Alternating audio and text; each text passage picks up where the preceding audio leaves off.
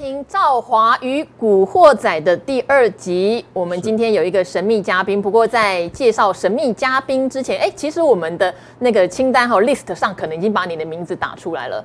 好，不过我还是先 神秘一下。然后讲一下，非常谢谢大家的支持哦，因为我们才刚上架四十八小时吧，第一集我们就冲到哦 p a r k e s t 的热门节目排行榜第一名，自己做效果。哦。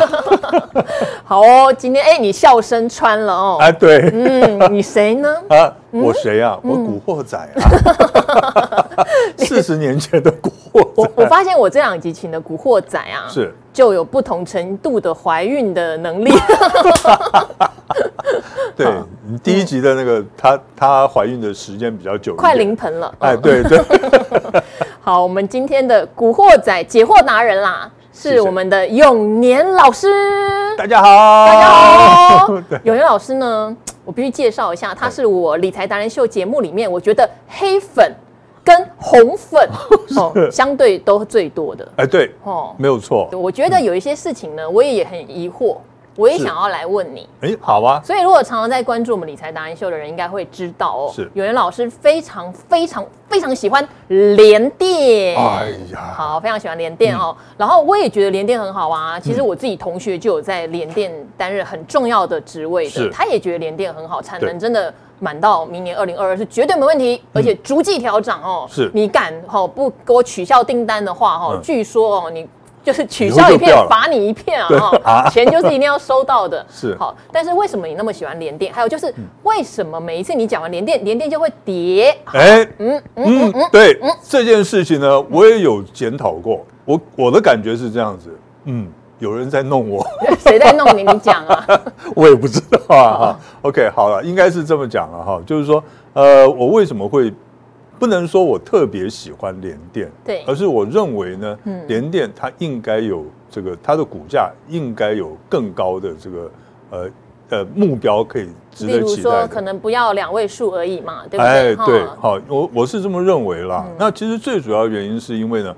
当然，就是刚刚赵华已经讲过了，就是他们的基本面真的是很好，嗯，然后缺货的情况也真的非常严重，然后呢，他们的也是在持续的涨价之中，所以，呃，以未来性，因为我们做股票是看未来的，对，那以未来性来讲的话，我认为它是有未来性的一个股票，所以呢，我一直在推荐它。可是呢，呃，每一次呢，一讲到它的时候呢，哎。它就不涨了，不但不涨 还跌，哎，就是啊，这真的是经常被打脸哈，所以你看我最近会胖，这个也是原因在这里。你是放在肚子内？OK，哦，打到肚子，好了，OK，那所以呢，其实我是认为说，就我刚刚就讲说，我看好它的原因是因为的未来性，对，好，那另外呢，就是呢。因为我是认为说，这个盘要攻我们的台湾的加权指数要突破一万八千点，应该不会有太大的问题。嗯，那可是你要突破一万八千点，譬如说，假设现在市场上很多人看要挑战两万点的话，那么如果是这样的话，那一定要由权值股来领军嘛。对，那权值股领军的话，那当然第一名就是台积电。嗯，那台积电如果能领军上攻的话，那么联电绝对不会寂寞，是一定也会跟着上。嗯，所以这是我看好。联电以及台积电的主要原因。不过我觉得联电是不是有一个买法啊？哦，这个就纯属私人经验哦。是。例如说看到五字头你就买一点，看到五字头你就买一点。嗯。说真的，就偶尔会有这个机会，也不是没有哦。是是是，对哈。其实呃，应该说接近这个五字头到六字头之间的时候，就可以准备这个逢低承接了，应该是还不错了。对，因为我发现就是可能很多投资朋友很喜欢去追。就是往上创高的啦，啊、或者在急涨了，说哎呀呀，我还来不及买，赶快买一下。对，然后就联电这个股票很烦，哎，对，他就会马上回档把你烫到。我朋友呢，三四十、四五十，其实都有去买进联电。嗯、那他的做法很简单，像联电的位阶现在已经垫高了嘛，对，垫高到六了嘛，对，对，但他偶尔会回五。其实这种时候就是回五的时候你补一点，回五的时候你补一点，对，就跟那时候四字头垫到五。如果你回四的时候买一点，回四的时候买一点就没什么问题。对，没有错，没有错，就是这个样子哈。那另外一方面来讲的话，现在大家都认为说，啊，联电的七十二块大概就是它的一个一个高点了。可是我也不是这么认为。嗯。哦，而且呢，大家大家回想一下，去年台积电跟联电他们在涨的时候，对，他们的走势是怎么样子？嗯，他们就是你要等它回来，它就不回来了。对，就是一路往上冲。嗯，就是这个就是怎么样？田丹复国有没有？大家听 大家听过这个故事吗？你没有听过故事？如果收听的人低于三十岁，应该没有在里。应该没有。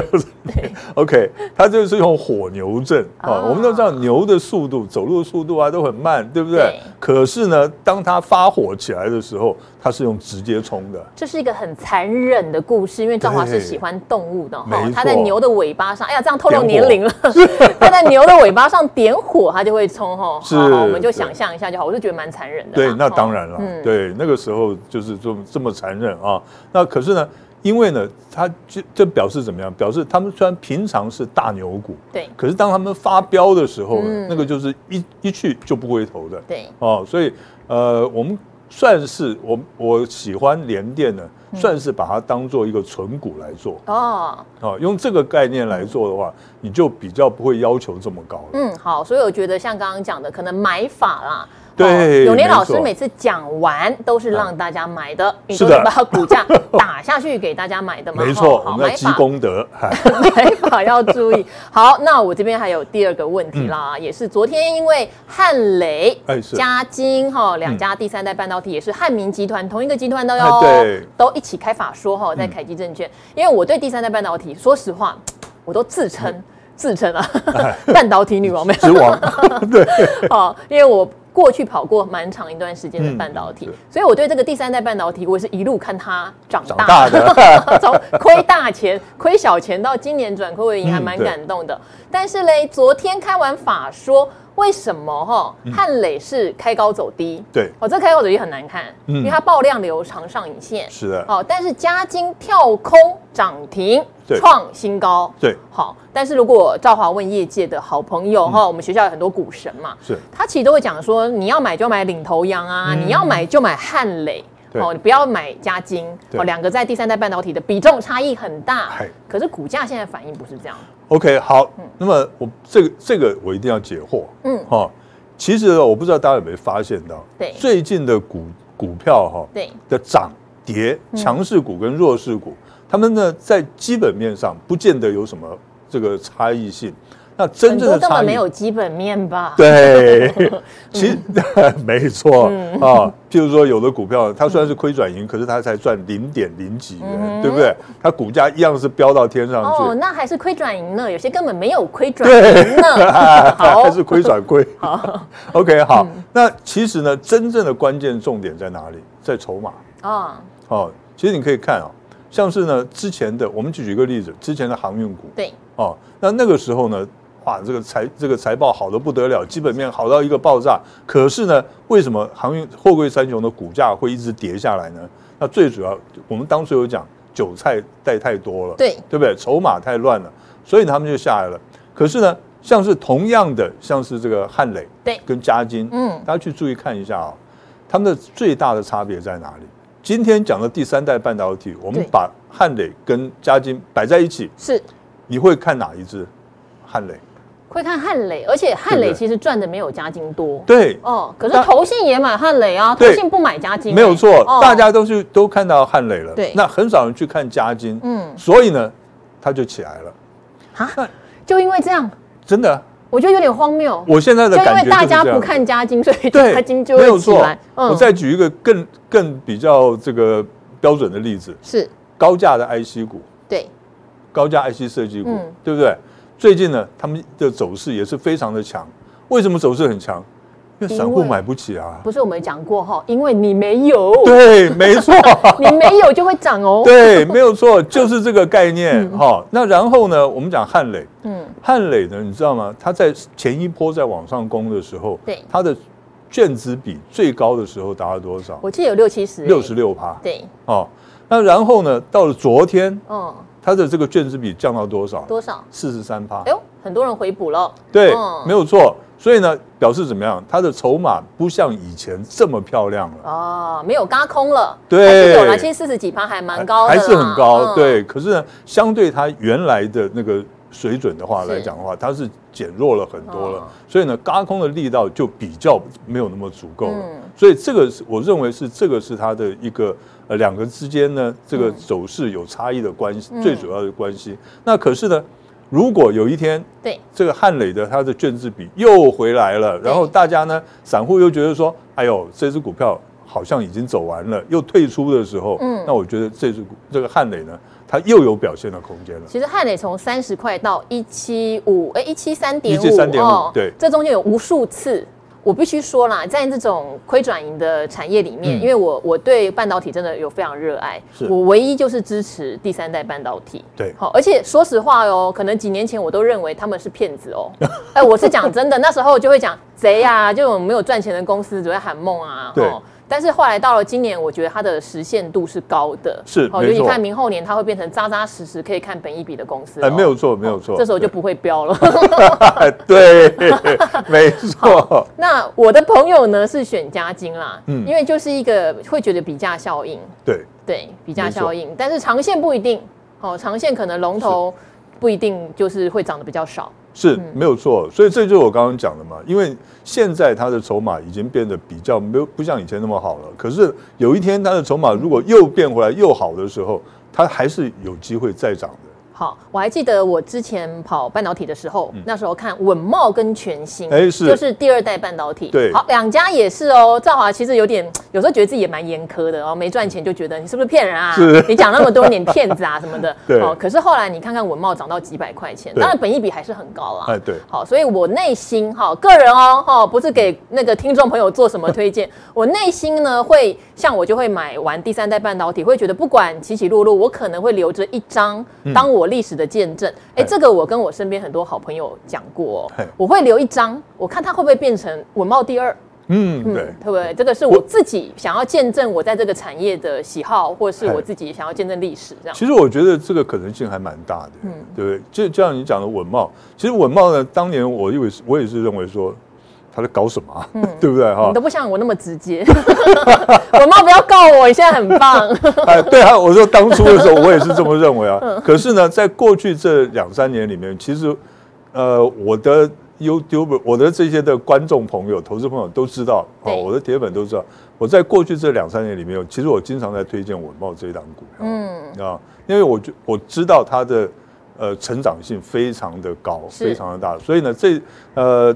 同样的情况有可能会以后会在第三代半导体上发生。嗯、好，那如果说是我自己个人哈的投资的想法啦，嗯、因为汉磊他们都会有遇到，因为台股不会一直只有涨，不会没有跌，啊、就像我们前一阵子都跌个一千多、一千两千点的回档。其实回档的时候，像这种可能基本面还没有完全起来的，嗯、跌特别凶。哎，对，跌特别凶的时候，其实你就想想它是有未来性的，就减一点，对，减一点嘛。对，没有错哈。其实真的是就是这个样子。对，其实像我，像我在股市里面哈，大家都是大家认为说啊，好像我从在过去几年开始，一直到现在这几年，我都是一直呃做多，以做多为原则。那大家就想说啊，你是个死空死多头啊，或者怎么样？可是其实不是的。嗯，我很喜欢空头。哦，我知道，我们私下 聊天的时候，永元老师很坏的。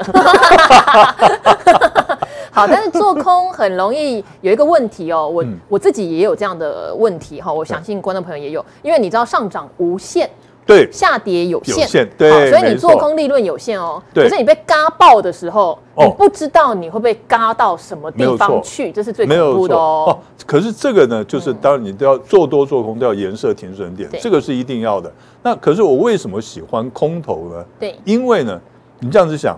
我们今天呢，假设是像是民国七十九年那个时候好了，从这个一万两千点跌到两千多点，跌了一万点下来，我们放空个股的话，赚了九成。对。可是真正赚钱的不是在放空的时候，对，而是在它呢止跌了开始反弹起来的时候，是真正赚是赚那一波。对。哦，我举个例子，当年呢有一档股票叫做明星纺织，现在已经下市了。OK。好想叫爷爷哦，好，对不起，人家都叫我阿公。OK，嗯，好，他当时的股价是从一百五十呃一百四十块左右跌到十四块，对，那跌到十四块呢？你想想看，我们放空放在一百四的话，对，它跌到十四块，我们赚了大概一百二十块，嗯，回补了以后开始做多，对。他在两个月之内从十四块飙哦，三个月之内从十四块飙回去一百四十块，嗯，赚了十倍。对，所以呢，你想想看，这个才是真正赚钱的时候。是，所以呢，我喜欢空头的行情。哦，可以捡到真的便宜的，对，捡到便宜，还可以赚的无限多。就像刚才赵华讲的，做多可以赚到无限多。对，是真正能够赚到无限多，是这个时候，从空头行情转到多头行情的时候，这个时候你可以赚到无限多的利润。好，所以我觉得尤云老师跟我的想法有一个地方应该很接近，就是做空这件事情有点像避险。对，就是我现在知道行情没有在涨嘛，行情就是例如在大跌中，那如果我手上有多单，其实我会心情很不好，所以我这时候可能就会做避险空单。我自己个人的话，会觉得这样你的心情会比较安定了。对，这是一定要的哈。那可是有很多人就误会了，就是说有很多投资人的误会就是说啊，那我们来做空哈，那所谓的避险，他就说。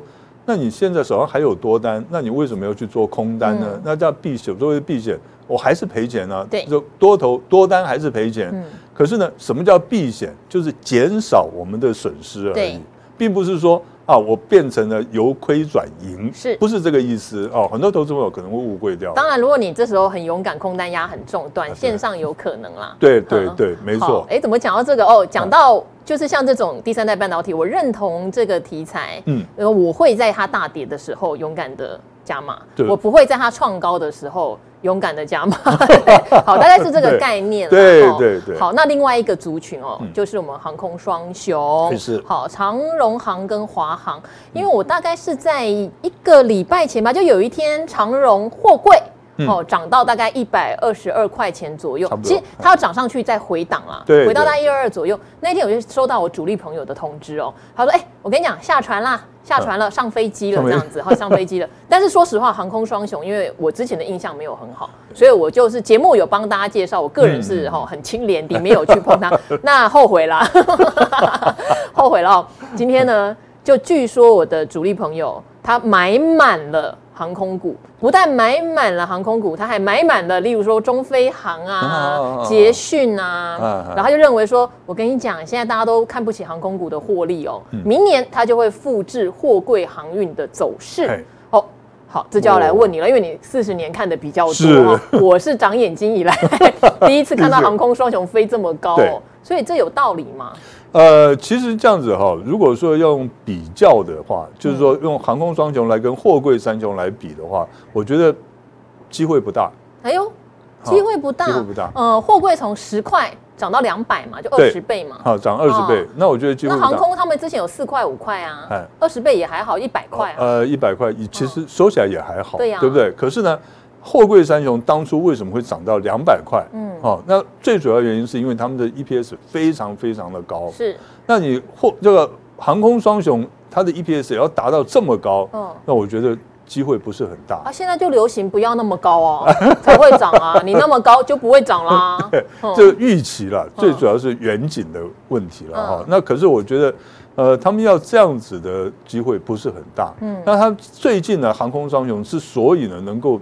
这个表现的这么好，对，那股价表现这么好，其实呢，他们大家是看到解封以后的是一个这个远景，嗯，哦，就是解封了以后呢，报复性的出游啦，然后所有的这个呃边境解封了，然后大家这个商务的旅行啊，各方面的，那当然就会造成他们这个一票难求的有这个现象。可是呢，呃，我们要知道货货柜就是航海的航海运的跟空运的这个他们的这个。